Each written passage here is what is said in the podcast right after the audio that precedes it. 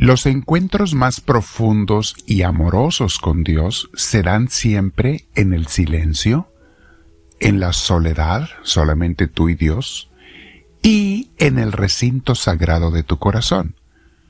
Es allí donde sientes a Dios y desde allí lo ves, por usar una palabra. Lo ves a Dios de la manera que se ve a Dios. Vamos a explicar esto un poco más, mis hermanos. Es un tema muy, muy amplio, pero quiero dar algunas ideas al respecto con la intención de motivarlos y motivarnos a todos a buscar esos encuentros profundos con Dios. Pero antes nos vamos a preparar poniéndonos en algún lugar con nuestra espalda recta, tu cuello y tus hombros relajados. Vamos a respirar profundo conforme invitamos a Dios a que entre nosotros, al Espíritu Santo, Deséalo. Él escucha tus deseos, más que tus palabras, tus deseos, tus intenciones. Desea al Espíritu Santo. Abrázalo en tu corazón. Y por qué no, dile que le amas. O que le quieres amar, si acaso no sabes que le amas ya, dile que le quieres amar. Digamos todos, gloria al Padre, gloria al Hijo y gloria al Espíritu Santo, como era en un principio, sea ahora y siempre, por los siglos de los siglos. Amén. Bien, mis hermanos, el tema de hoy se llama A Dios se le encuentra más profundamente en el silencio y en la soledad. En, otra, en un subtítulo le puse En la intimidad no hacen falta las palabras. Llega un momento en que el contacto con Dios, cuando ya es una contemplación pura o un encuentro místico, no hacen falta las palabras es simplemente estar con Él en una unión plena. Y les decía que los encuentros más profundos y amorosos con Dios se dan allí, en el silencio y en la soledad. Decía un místico, el silencio es la gran revelación. Y esos encuentros se dan en tu corazón, mi hermana, mi hermano. Y llegas a sentir a Dios y a encontrarlo de tal manera que jamás habrás sentido algo más fuerte en tu vida. Te vas a dar cuenta cualquier sentimiento, por intenso que haya sido que hayas tenido en tu vida, es nada comparado con el sentimiento, con el encuentro con Dios puro. El Señor me lo concedió a mí un par de veces. Normalmente cuando pensamos en oración, pensamos en hablarle a Dios, sea con rezos, sea con nuestras palabras espontáneas, o con cantos, o cualquier otra forma de hablarle. A esta oración se le llama oración vocal. Y aunque es muy bonita oración y debemos de hacerla seguido, de hecho siempre la haremos, hay otras formas de oración que nos unen más profundamente en una relación personal con Dios. Por supuesto, estas otras formas requieren dedicación y perseverancia, mucho tiempo, o sea, prácticamente entregarle tu vida a Dios. De aquí en adelante siempre voy a estar con Dios. Tiene uno que proponerse eso. La espiritualidad carmelita nos enseña que sin dejar la oración vocal, debemos buscar un contacto cada vez más profundo con Dios en el silencio, en el amor a Él, con Él, en la meditación, que es pensar tranquila y detalladamente en Dios o en pasajes bíblicos o en la persona de Jesús. Pero debemos perseverar mucho tiempo en esa oración con Dios, mis hermanos. Esto no lo vas a conseguir, en una semana o en un mes.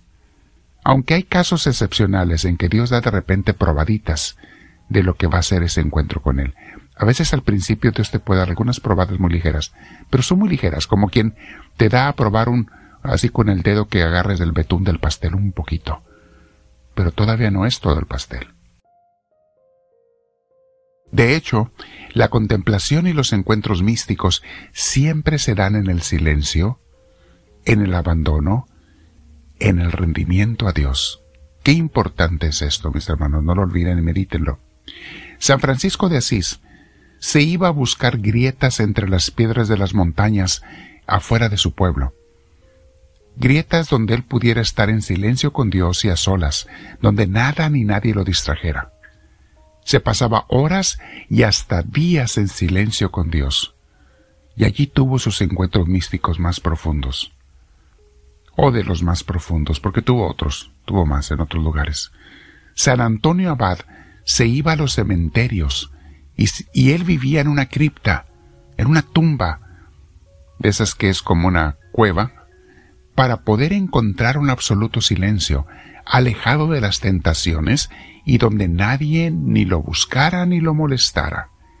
Y allí en ese silencio, en esa soledad, se encontraba profundamente con Dios. Estamos hablando del siglo III. San Benito de Nurcia, ya más después, siglo VI más o menos, San Benito de Nurcia, también abad, fundador de los benedictinos, se fue a vivir a una cueva también donde tuvo una profunda conversión y crecimiento espiritual, antes de formar un gran monasterio, el monasterio de Monte Cassino en Italia, y la orden de los benedictinos, benedictinos que ahora está por todo el mundo, pero nace allí en Italia. Santa Rita de Casia, mujer casada, tenía un esposo abusivo, y cuando él se iba a trabajar, ella se quedaba en casa haciendo los quehaceres y orando todo el día en el silencio del hogar para encontrarse profundamente con Dios. Así, mis hermanos, tenemos tantos ejemplos de hombres y mujeres que encuentran a Dios en el silencio y la soledad.